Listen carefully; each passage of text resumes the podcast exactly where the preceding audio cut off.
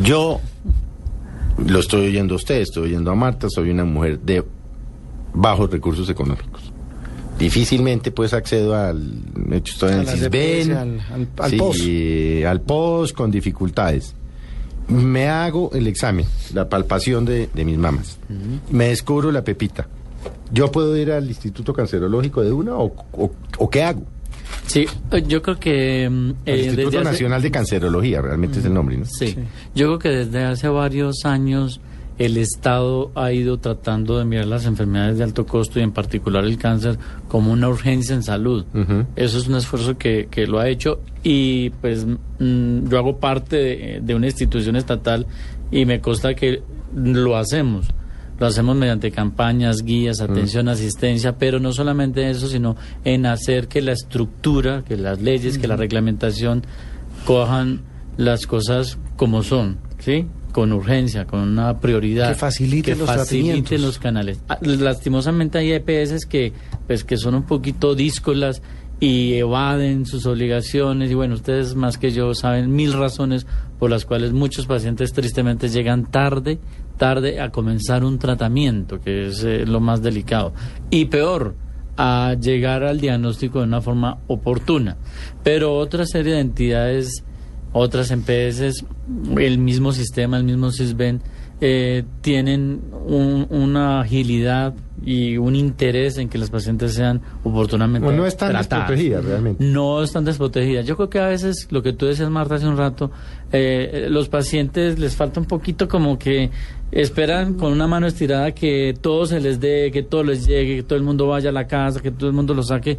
Hola, yo creo que no le toca moverse un poquito, es buscar el canal, buscar la ruta, buscar la vía y hacer que el sistema se mueva. Y cuando el sistema se mueve, se mueve todo. Nosotros, eh, yo trabajo con diferentes EPS también, no solamente desde el en cancerológico, pues atendemos cualquier cantidad de instituciones subsidiadas y, no y, y- y el CISBEN y contributivos y en forma privada yo también trabajo precisamente con la, una de las entidades que Marta le hizo su tratamiento creo que son de las entidades más diligentes en ¿Cuál? esto Nos hablemos. Es, eh, compensar Ah, compensarla, sí, la EPS De compensar. la que hablamos hace rato, sí. trabajo con Sanitas EPS que tienen unos modelos de atención bastante ágiles en los cuales la ruta para el paciente con cáncer está expedita, está hecha.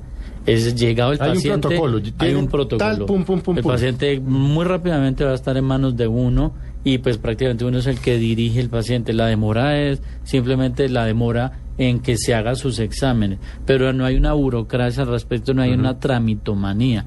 De hecho, todos los días se cuestiona qué punto es el que estamos fallando para que el paciente no esté rápidamente iniciando un tratamiento. Y con el CISBEN, en particular, que es donde vemos un gran volumen de pacientes en cancerológico, pues nosotros siempre nos ufamos de que para nosotros eh, el CISBEN son los particulares. Porque es que al instituto llega un paciente de CISBEN con un diagnóstico de cáncer y se le hace todo ahí mismo. Porque como son cuentas estatales que van implícitas dentro de la institución, yo ordeno, hago, pido y el paciente en un lapso corto está empezando un tratamiento. Entonces, si hay una conciencia, si hay una conciencia en que los pacientes de cáncer hay que atenderlos, hay que eh, hacerles un manejo urgente. Tristemente, tristemente, vuelvo y les caigo, les hago caer en cuenta, hay instituciones que esto lo tienen al olvido y hay unas patologías en particular que eh, adolecen, digamos, de gente que se preocupe por eso. Eh, el cáncer de mama, siendo una de las entidades, o tal vez la entidad eh, número uno en enfermedades malignas en la mujer, pues cuenta con un grupo de gente, mm, me ufano de eso, me emociona yo ser parte de, de- de ese grupo de médicos, de colegas, de gente que en realidad nos interesamos porque el manejo sea rápido, oportuno y adecuado. Hoy en día en Colombia manejamos estándares en tratamiento y en diagnósticos igual a, a estándares internacionales. Con alguna frecuencia yo estoy en congresos mundiales y lo que hacemos acá eh, es lo que se hace en cualquier parte del mundo. No. Volviendo a la pacientica del CISBEN, se hizo su examen, le encontraron su cáncer, empezó su tratamiento. Volvemos a la- al punto que nos trajo para darle la vuelta y es la familia tenía un componente alto de cáncer de mama. ¿Qué hacer? Pedir una prueba. Se puede costear, el sistema lo puede costear. ¿Cuánto vale esta prueba en Colombia? En Colombia vale más o menos un millón y medio de pesos. En Estados Unidos valía algo- hace unos años unos Hablamos de la prueba mil genética. de la prueba genética, Sí. sí. Estamos hablando de la paciente que tiene un componente familiar muy fuerte de cáncer de mama y quiere saber si ella va a padecer eh, un cáncer o si lo tiene, tiene esa mutación. Porque la preocupación para las pacientes no solamente es de ella, sino de la descendencia. Si yo ya lo tengo, ¿qué puedo hacer por mí y por la descendencia? Entonces, ¿para qué te pedí una prueba genética si ya tiene un cáncer?